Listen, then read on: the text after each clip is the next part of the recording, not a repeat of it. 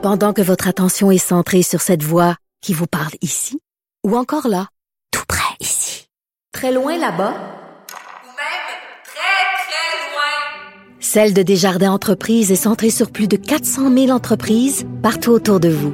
Depuis plus de 120 ans, nos équipes dédiées accompagnent les entrepreneurs d'ici à chaque étape pour qu'ils puissent rester centrés sur ce qui compte, la croissance de leur entreprise.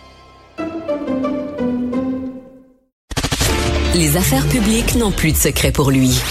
Les vrais enjeux. Les vraies questions. Triste journée euh, aujourd'hui, triste anniversaire, je devrais dire, euh, 10 ans, jour pour jour. Ça nous ramène au 23 janvier 2014. Euh, ben, on s'est réveillé le matin et durant la nuit, il y avait eu cet incendie à l'île verte. C'est le village voisin du mien, là, où j'ai grandi et où j'ai vécu plusieurs années ensuite étant député euh, de, de Rivière-du-Loup. Euh, oui, c'est ça. La résidence du Havre avait passé au feu tragédie qui a coûté la vie à 32 personnes, 32 personnes âgées. Un certain nombre ont été secourus dans des circonstances, mais invraisemblables. Là. Des secouristes, des policiers, pompiers qui sont entrés dans le feu, euh, qui ont sorti les gens qui étaient possibles de sortir compte tenu de la proximité de la porte, de la fumée. Euh, mais ils entendaient crier plus loin euh, des gens qui étaient plus, qui n'avaient pas possible d'aller chercher. Alors on imagine un peu, puis on dirait qu'on en prend toujours un peu plus conscience une fois les, les, les années passées, la poussière sur les événements retombés. Aujourd'hui, Catherine Pellerin, journaliste euh, pour TVA Nouvelles, euh, localement, qui avait couvert la tragédie à l'époque, euh, et encore là aujourd'hui. Bonjour Catherine. Allô Mario. avant de parler d'aujourd'hui, tes souvenirs d'il y a dix ans? Ben, il y a dix ans, pratiquement jour pour jour, effectivement, j'étais ici à l'île verte. Euh, c'était encore plus froid que ce l'est présentement et je vous dirais que c'est pas chaud. Mes souvenirs, c'est vraiment la souffrance et la résilience de ces gens-là pour avoir fait plusieurs reportages dans les jours et dans les semaines, même dans les mois qui ont suivi. J'avais rencontré des gens qui avaient euh, perdu des proches dans cet incendie-là, des gens qui en avaient sauvé d'autres, des premiers secours qui étaient rentrés dans le bâtiment en flammes. Et c'est vraiment ce que je retiens, c'est la force des gens de l'île verte et leur résilience. Et je vous dirais que dix ans plus tard, c'est encore la même chose. La résilience de ces gens-là est complètement incroyable. Hmm. Parce que les lendemains, le lendemain matin, puis les jours suivants, c'était épouvantablement triste ce qui se passait à l'île verte. Euh, des gens qui fouillaient dans ces décombres de glace pour trouver bon des trouver des résidus, des petits morceaux pour les amener au laboratoire des sciences judiciaires pour tenter l'identification des gens pendant que les familles attendaient des, des nouvelles de tout ce processus-là. Tout ça dans un décor là, de glace. De, on dirait que tout ça respirait encore la, la, la, la tragédie. Ouais, c'était un tombeau de glace. Moi, c'est comme ça que je l'avais appelé à l'époque. Et quand je regarde les images encore là, c'était vraiment, vraiment désolant, comme vous le dites. Les recherches qui ont duré plusieurs jours également, parce qu'il avait fallu faire fondre cette glace-là pour avoir accès euh, à ce qu'il y avait en dessous. Malheureusement, retrouver, oui, des restes humains, mais essayer de déterminer la cause de ce terrible incendie-là également. La cause qui, je vous le rappelle, n'a jamais été confirmée. On sait que le feu avait pris naissance dans le secteur de la cuisine, mais malgré l'enquête du coroner, malgré l'enquête des policiers également, la cause qui a jamais pu être confirmée parce que selon les experts, l'état de destruction du bâtiment qui était trop hmm. grand. Donc, on n'a jamais pu savoir exactement qu'est-ce qui a mis le feu à cette nuit-là. Hmm si je vois bien euh, derrière vous présentement, euh, c'est ce que c'est la résidence de l'ancrage, parce que sur les mêmes terrains, il faut le dire aux gens, ça a pris beaucoup de temps. La communauté s'est mobilisée, ah il y a eu un premier plan, il n'a pas été accepté tel quel. Euh, ça a pris des années, mais finalement, on a maintenant une résidence qui est en pleine construction, là, qui devrait être habitée à l'été. Oui, ça devrait ouvrir ses portes, cette résidence-là, l'été prochain. Euh, c'était prévu au printemps. Finalement, ça devrait être plus vers le mois de juin, juillet. On parle d'une résidence pour aînés, euh, autonome, semi-autonome.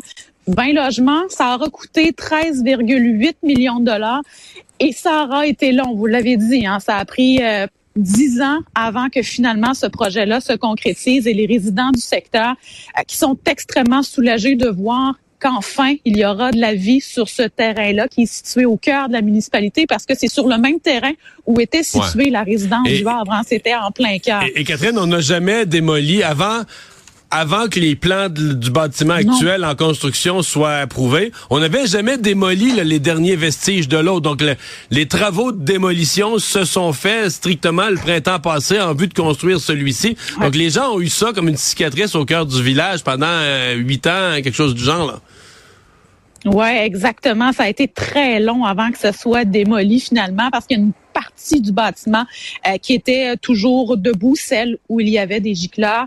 Et oui, je parlais avec une résidente du secteur, euh, Yvette Gagnon, et elle, elle reste juste en face là, de où je me trouve présentement, et elle avait ces mauvais souvenirs-là, jour après jour, directement devant chez elle vous dire le soulagement que ça a été lorsque finalement hmm. les pelles mécaniques ont mis ça à terre. Ça a été un énorme soulagement pour elle.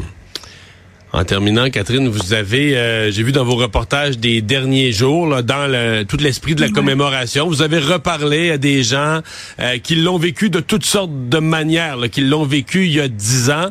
Euh, qu'est-ce qu'on retient de ce qu'ils ont à dire eux plusieurs années après, la, la poussière retombée sur les événements? Qu'est-ce que vous retenez de ce qu'ils disent aujourd'hui? Ben, il y a certaines personnes qui sont encore euh, vraiment bouleversées ah par, euh, par ce qui s'est passé il y a dix ans. Il y, en, il y en a certaines qui auraient préféré que ce dixième anniversaire-là passe sous silence, mais c'est pas la majorité. La majorité de ceux à qui j'ai parlé euh, disent que c'est important d'en parler, que la douleur est moins vive avec les années qui se sont écoulées et que c'est important de se souvenir surtout de ce qui s'est passé de se souvenir des 32 personnes âgées qui ont perdu la vie, bien sûr, euh, et que c'est important d'en parler aussi pour que ça ne se reproduise plus jamais. Bien sûr, il y a eu les recommandations du coroner, notamment l'obligation aussi d'installer des gicleurs, mais c'est important pour eux. Ça console en quelque sorte un peu les gens de se dire, au moins ces aînés-là ne seront pas partis pour rien. C'est une phrase que l'un des euh, l'un des d'une personne que j'ai rencontrée en fait, c'est le fils d'une victime, c'est ce qu'il me disait au hmm. moins si ça hmm. peut avoir servi à quelque chose. Dans les personnes survivantes, il en reste, parce que là, 10 ans, évidemment, des personnes de cet âge-là, il y en a plusieurs qui sont pas décédées dans l'incendie, mais qui sont décédées de façon naturelle ou par des maladies après. Il en reste, il y a encore deux survivants, hein? Selon nos recherches, effectivement, et il reste deux survivants. Corrade Morin, qui euh, lui est un ancien chef pompier de Saint-Louis-du-AA, qui euh, s'était servi de drap là, pour pour sortir ah de sa chambre, mais également Colette La France, que j'ai eu la chance de rencontrer, a accepté de me parler. Ça, c'est celle qui s'était lancée, ni plus ni moins, sur un toit, un peu miraculée, euh, qui s'est sauvée la vie en même temps en prenant la moins pire des décisions dans des circonstances épouvantables. Ouais. Elle était, elle, au troisième étage dans sa chambre euh, et effectivement, il a réussi à sauter euh, de son balcon au troisième étage sur un petit toit pour avoir la vie sauve. Vous avez probablement vu son entrevue là, dans le journal de Québec mhm. euh, dans les derniers jours. En fait, c'est l'entrevue que j'ai réalisée avec elle et le journal était là en même temps.